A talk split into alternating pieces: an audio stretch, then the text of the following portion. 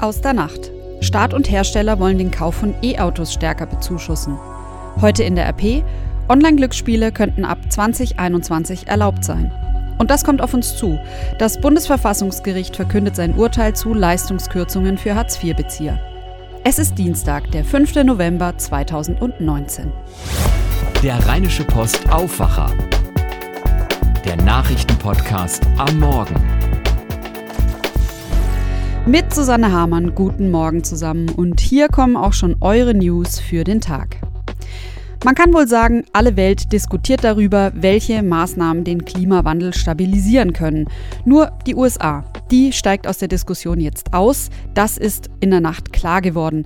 Denn die US-Regierung hat offiziell ihre Kündigung für das Klimaabkommen von Paris eingereicht.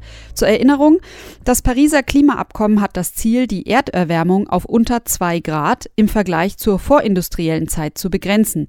Die Vertragsstaaten sollen sich anstrengen, sie bei 1,5 Grad zu stoppen. Große Teile der Vereinbarung sind tatsächlich auch völkerrechtlich verbindlich.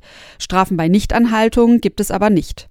195 Staaten sind Teil der Vereinbarung oder demnächst wohl nur noch 194 Staaten, wenn es wirklich bei der Kündigung der USA bleiben sollte. Außenminister Mike Pompeo sagte dazu, die USA verfolgten ein realistisches und pragmatisches Modell und würden weiter mit ihren internationalen Partnern zusammenarbeiten, um die Widerstandskraft gegenüber den Auswirkungen des Klimawandels zu stärken. Weiter sagte er aber auch, die Wirtschaft der Vereinigten Staaten werde weiter wachsen und gleichzeitig ihre Emissionen reduzieren. Dabei werde man weiter auf einen Energiemix setzen, der auch fossile Brennstoffe, zum Beispiel Kohle und Öl, einschließt. Es sei gesagt, die Vereinigten Staaten sind hinter China der zweitgrößte Verursacher von Treibhausgasen und das eben jetzt schon. Wirksam wird die Kündigung allerdings erst nach einer Frist von einem Jahr. Am 3. November 2020 also und das bedeutet im Fall der USA erst am Tag nach der nächsten Präsidentenwahl. Wir müssen zudem eine Schwerpunktstaatsanwaltschaft aufbauen, die zuständig ist vor allen Dingen für Hasskriminalität, für rechtsextreme Hetze was ihr da gehört habt, ist ein Zitat der Grünen-Chefin Annalena Baerbock mit einer Forderung zum Thema rechter Hass und Hass im Netz. Denn was in den letzten Wochen und Monaten so manchen Politiker entgegenschlägt, hat nichts mehr zu tun mit inhaltlicher Kritik. Zum Beispiel wurde schon vor den Landtagswahlen in Thüringen bekannt, dass die Spitzenpolitiker der CDU und SPD Morddrohungen erhalten hatten. Jetzt wurde ja auch noch bekannt, dass Grünen-Politiker Claudia Roth und Cem Özdemir solche Drohungen erhalten haben. Dass die alles andere als auf die leichte Schulter zu nehmen sind, zeigt spätestens der Mord an dem Kasseler Regierungspräsidenten Walter Lübcke. Statistiken gibt es bislang jedoch noch nicht dazu. Gestern gab es einen Gipfel zum Hass im Netz und es soll nun verstärkt gegen Hassrede vorgegangen werden. Seit 2017 gilt ja das Netzwerkdurchsetzungsgesetz. Das reicht aber nicht aus, hat man jetzt erkannt. Bislang verpflichtet es Betreiber von sozialen Netzwerken wie Facebook und Twitter dazu, Aufrufe zu Mord und Gewalt zu löschen oder den Zugang dazu zu sperren. Künftig müssen die Anbieter bei Morddrohungen und Volksverhetzung auch die IP-Adressen an eine Zentralstelle des Bundeskriminalamtes weiterleiten. Allerdings muss diese Stelle erst noch eingerichtet werden. Zudem hat Holger Münch, der Chef des Bundeskriminalamtes, angekündigt, dass seine Beamten das Internetmonitoring verstärken wollen. Er nennt das Streife laufen im Netz. Der Verkauf von Elektroautos soll mit höheren Zuschüssen von Staat und Herstellern angekurbelt werden. Damit die Fahrzeuge aufgeladen werden können, soll es mehr Ladestationen geben. Das sind die zentralen Ergebnisse des Autogipfels. Thomas Bleskin hat die wichtigsten Infos zum Thema. Thomas, kommen wir gleich zu den Zahlen. Wie sieht denn die neue Förderung aus? Also bisher gibt es ja 4000 Euro pro E-Auto, wenn es laut Liste unter 40.000 kostet. Jetzt bekommt man ganze 6000 Euro dazu. Bei teureren E-Autos sind es immerhin noch 5000 Euro Zuschuss. Und das Ganze läuft nicht, wie eigentlich mal gedacht, nächstes Jahr aus, sondern hier hat sich die Bundesregierung mit der Industrie auf 2025 geeinigt. So lange soll das erstmal laufen. Bunten Konzerne teilen sich ja die Kosten 50-50. Also da ist jetzt deutlich mehr Geld im Spiel als bisher. Jetzt müssen in Anführungsstrichen nur noch die Autofahrer sagen, okay, mein nächster Wagen fährt elektrisch. Ist das denn realistisch? Naja, die Verkäufe von E-Autos gehen ja nicht zurück, die Absatzzahlen steigen, wenn auch sehr langsam. Aber das Hauptproblem bei E-Autos, sagen jedenfalls Marktkenner, ist wohl, dass es mir als Nutzer einfach noch keinen mittelfristigen Mehrwert bringt, elektrisch zu fahren, denn E-Autos sind nicht billiger als Benziner oder Diesel, im Gegenteil. Und der Strom kostet auch ordentlich. Grün ist dieser Strom auch meistens nicht und was die Batterien angeht, da ist die Herstellung ja auch alles andere als unumstritten und dann ist ja da auch immer noch der leidige Ladevorgang. Aber in dem Punkt gibt es doch erhebliche Fortschritte seit gestern. Das stimmt, 50.000 neue öffentliche Ladestationen sollen aufgestellt werden in nächster Zeit. Im Moment sind es unter 20.000. Mal zum Vergleich, Tankstellen gibt es bundesweit noch weniger, aber das Aufladen dauert ja mindestens eine Stunde und nicht zwei Minuten wie beim Tanken. Und das ist gerade auf längeren Strecken durchaus ein Problem, das im Moment noch kein Hersteller gelöst hat. Da helfen auch Prämien und neue Ladestationen nicht. Thomas Bleskin, vielen Dank. Und damit kommen wir zu dem, was ihr heute in der RP liest. Ob Champignon oder Pfifferling, Pilze gehören zu den beliebtesten Gemüsesorten der Deutschen. So mancher isst sie aber nicht nur gerne, sondern sammelt sie auch gerne selbst. Das Problem, allzu leicht kann dabei eine mitunter lebensgefährliche Verwechslung passieren. So passierte das etwa bei zwei Familien aus Karst und Rummerskirchen. Insgesamt sieben Menschen mussten wegen einer schweren Vergiftung mit dem Knollenblätterpilz in ein Krankenhaus. Für eine 28-Jährige aus Kars kam jedoch jede Hilfe zu spät. Ein wirklich tragischer Fall, wenn man bedenkt, dass es hier eigentlich nur darum ging, ein paar Pilze zu sammeln. Das Problem, eine Pilzvergiftung zu erkennen, ist mitunter gar nicht so einfach. Mein Kollege Henning Bulker hat die wichtigsten Infos für euch. Henning, sag mal das Wichtigste zuerst. Woran erkennt man denn eine Pilzvergiftung?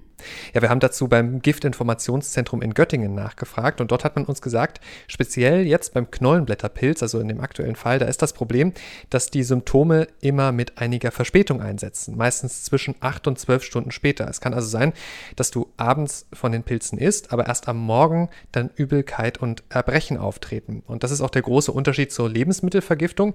Da tritt die Übelkeit meist innerhalb von 30 bis 60 Minuten nach dem Essen auf.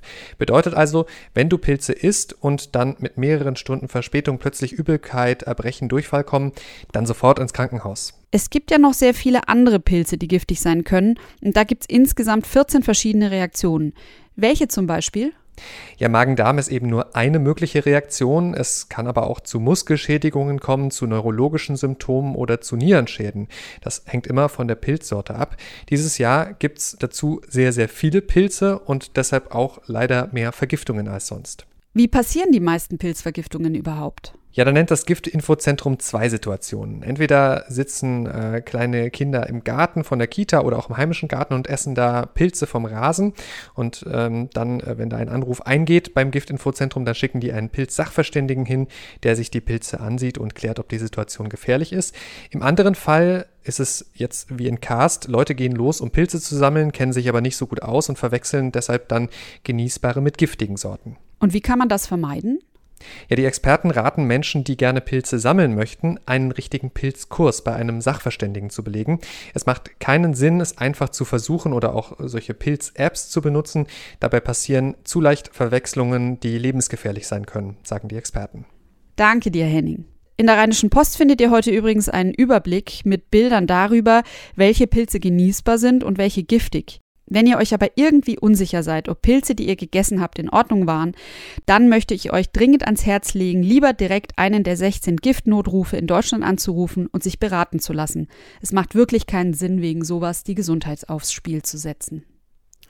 Und dann noch das hier.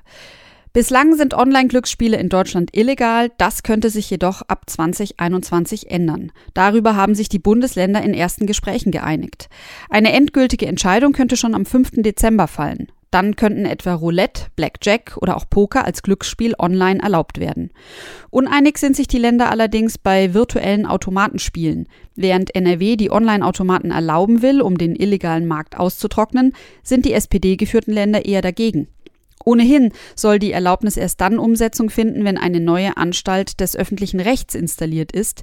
Die soll das Glücksspiel im Netz im Blick behalten, um etwa Manipulationen zu verhindern. Ein Problem bleiben jedoch die vielen illegalen Angebote für Glücksspiele im Netz. Rechtsprofessor Julian Krüpper, der an der Bochumer Universität das Institut für Glücksspiel und Gesellschaft leitet, sagt dazu, Zitat, es kann nicht sein, dass kaum Strafen gegen illegale Anbieter vollstreckt werden, während legale Spielhallen strengen Regeln unterliegen. Globuli gegen Erkältung? Zumindest vom Heilpraktiker verordnet könnte es das vielleicht bald nicht mehr geben, denn nach Informationen des ARD-Magazins Panorama und des Online-Magazins MedWatch prüft das Bundesgesundheitsministerium derzeit die Abschaffung des Heilpraktikerberufs. Es soll eine Ausschreibung für ein Rechtsgutachten veröffentlicht haben, das die Möglichkeiten prüft, mit denen gegen den Beruf vorgegangen werden kann.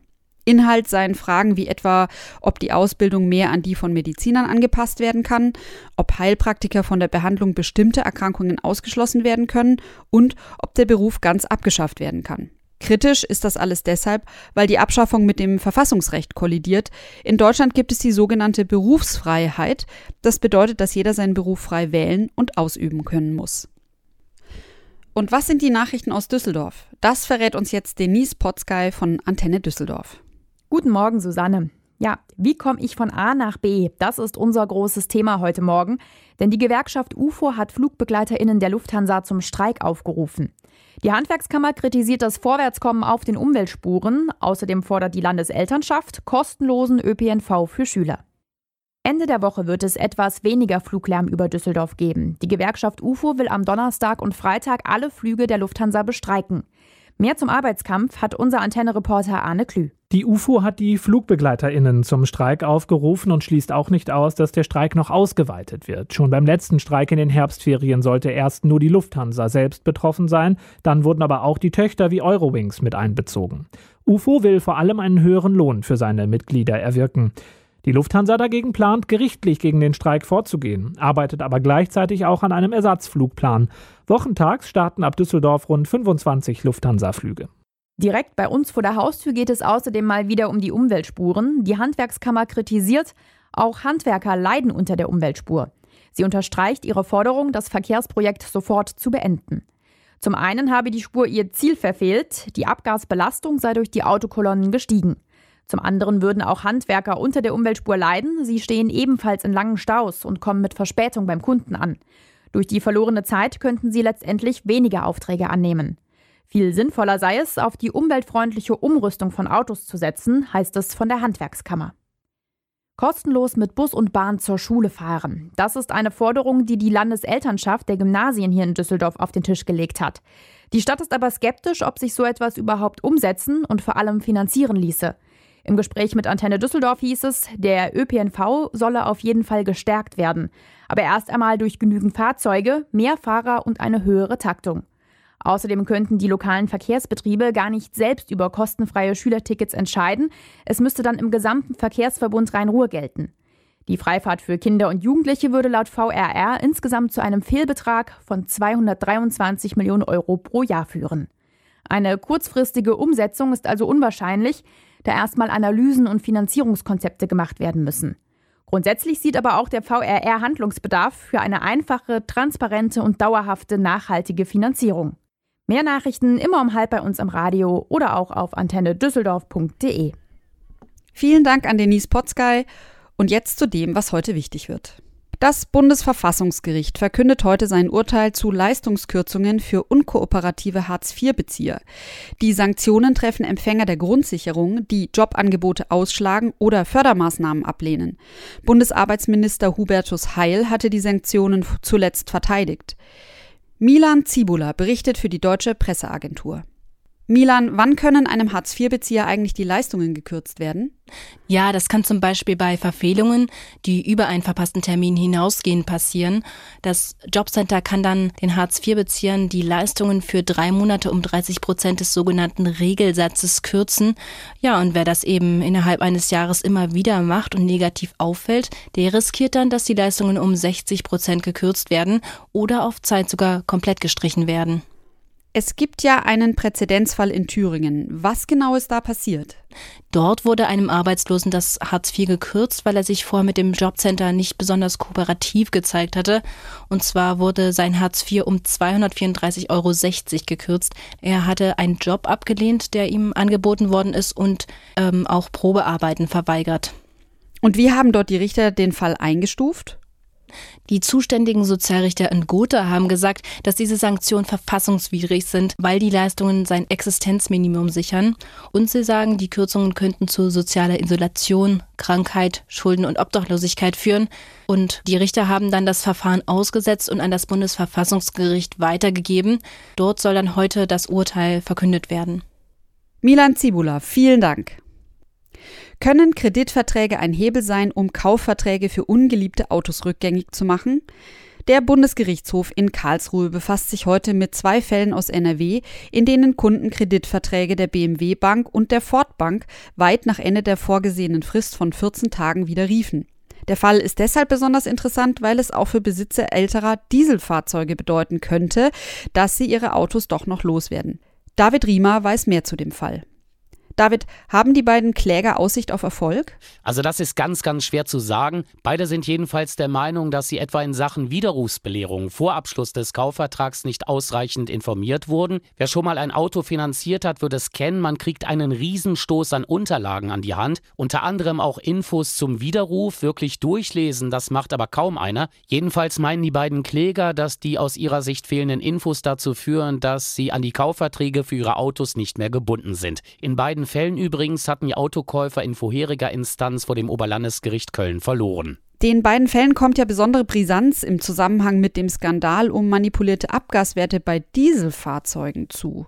Das stimmt, denn es geht in dem heutigen Prozess um falsche Verbraucherinformationen in einem Autokreditvertrag der BMW Bank. Das sagte ein Anwalt, der eine Klägerin in den Vorinstanzen vertreten hatte. Ja, und das Verfahren habe eine große Sprengkraft, davon ist er überzeugt. Seiner Meinung nach wurden nämlich Millionen Kreditnehmer unterschiedlicher Kfz-Finanzierer nicht ausreichend über ihre Rechte belehrt, also auch bei Betroffenen im Dieselskandal. Tja, und das Gesetz bietet in solchen Fällen die Möglichkeit, den Widerruf auch Jahre nach Vertragsabschluss zu erklären und die Autofinanzierung rückwirkend abzuwickeln. Ich bin jedenfalls gespannt, was da heute rauskommt.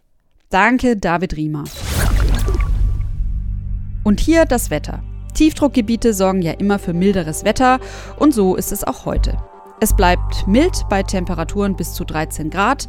Weichen wird der Herbst aber nicht mehr. Der Himmel ist den ganzen Tag grau. Hier und da blitzt mal die Sonne durch, aber es muss auch vereinzelt mit Schauern gerechnet werden. In der Nacht zu Mittwoch ist es dann stark bewölkt. Es wird bis zu 4 Grad kalt, im Bergischen Land auch bis zu 2 Grad. Das war der Rheinische Post Aufwacher vom 5. November. Mein Name ist Susanne Hamann und euch, euch wünsche ich jetzt einen gelassenen Start in den Tag. Mehr bei uns im Netz. Www.rp-online.de